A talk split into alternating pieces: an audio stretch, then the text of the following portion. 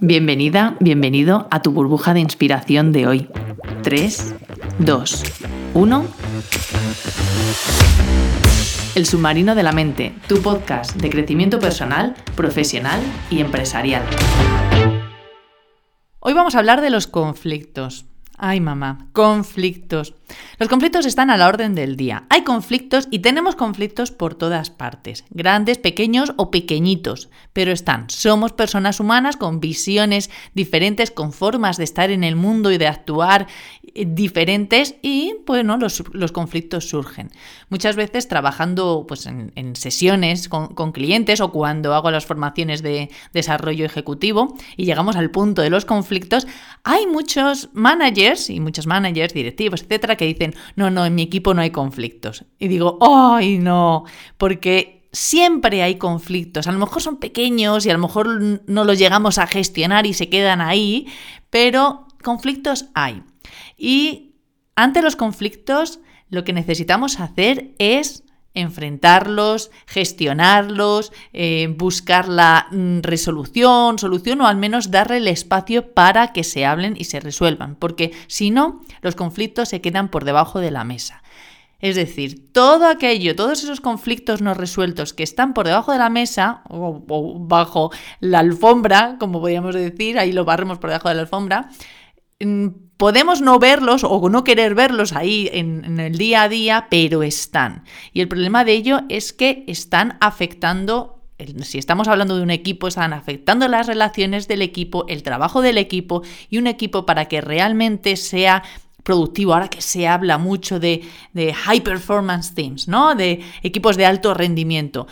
En estos equipos necesitan tratarse todos los conflictos. Los conflictos no pueden quedar ahí en, un cajón o como decía antes, debajo de la mesa o debajo de la alfombra, porque están afectando en silencio en las relaciones, en cómo nos relacionamos, cómo nos hablamos y cómo trabajamos unos con otros, ¿no? En lo que es en sí en el trabajo en el equipo. Con lo que siempre todos los conflictos tenemos que ponerlos encima de la mesa, darles el espacio eh, que requieren ser conscientes de ellos, hacernos conscientes de ellos y ponerlos encima de la mesa. Ahora, lo primero, y yo te diría, es pregúntate qué te pasa a ti con los conflictos. ¿Qué te pasa a ti cuando hay una situación en la que puede haber un conflicto?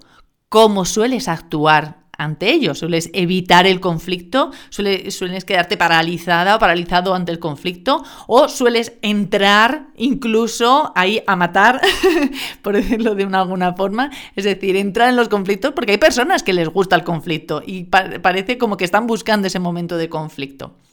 Y luego, ¿qué haces una vez estás en ellos?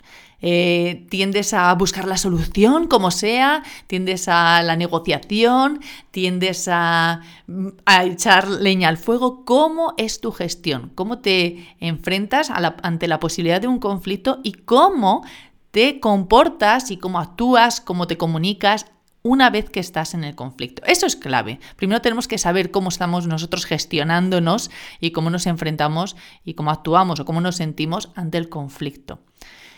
Y una vez que, tenemos, que somos conscientes de ello, ahora yo te diría, eh, piensa a tu alrededor una situación en la que pueda haber pues, conflictos. Si tienes equipo eh, en tu negocio, en tu empresa, o a lo mejor en algún tipo de relaciones, a lo mejor eh, en, en tu vida más personal, piensa en una situación en ese conflicto, que puede ser conflictiva y que haya algún conflicto. Y ahora te diría, toma un papel y haz un croquis. Vamos a hacer un croquis del conflicto. Es decir, si tuvieras que poner así como en una, dos frases cuál es en sí el conflicto, escríbelo. Tan específico y tan conciso y claro como sea posible. ¿Cuál es la idea del conflicto? ¿Qué es lo que pasa? ¿Qué sientes tú que es lo que hay ahí en, que, es la razón del conflicto. Y luego escribe cuáles son las personas implicadas. Esto es muy importante, porque muchas veces eh, determinadas personas a lo mejor tendemos a hacer conflictos de otras personas nuestros. Entonces nos implicamos, nos inmiscuimos, invadimos un conflicto que a lo mejor no es, no es nuestro y no nos toca. Entonces eso tenemos que tenerlo claro. ¿Quiénes son las, ¿Cuál es el conflicto? Quiénes son las personas implicadas en el conflicto y luego cuál es el mensaje de cada persona, es decir, cuál es el mensaje que cada persona trae al conflicto. Y vuelvo a repetir, ¿este conflicto es tuyo o este conflicto es de otras personas, pero que de alguna forma ya pueda ser real porque a lo mejor es en tu empresa o en tu negocio y afecta al negocio y por tanto también te afecta a ti, o a lo mejor es a nivel personal y quizás te afecta emocionalmente.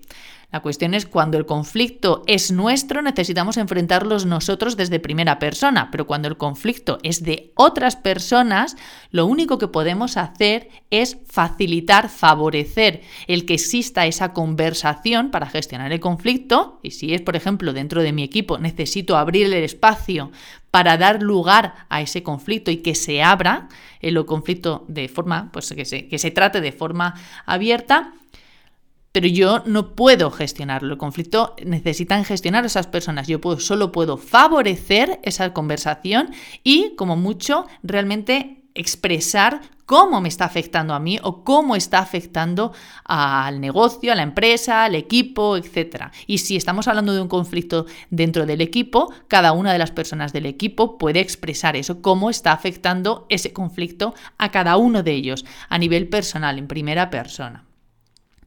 Y luego, ahora una vez que tienes esto, has hecho el croquis así en específico, una o dos líneas, eh, cómo sueles actuar tú, ser consciente ante ello, las personas implicadas, el mensaje de cada uno, y luego, ¿qué paso puedes dar hoy para gestionar, comenzar a gestionar el conflicto o abrir el conflicto y ponerlo por encima de la mesa para que pueda ser resuelto? Gracias por estar aquí. Y como siempre recuerda, la vida es la suma de todas tus decisiones, que bien dijera Albert Camus. ¿Qué vas a hacer hoy?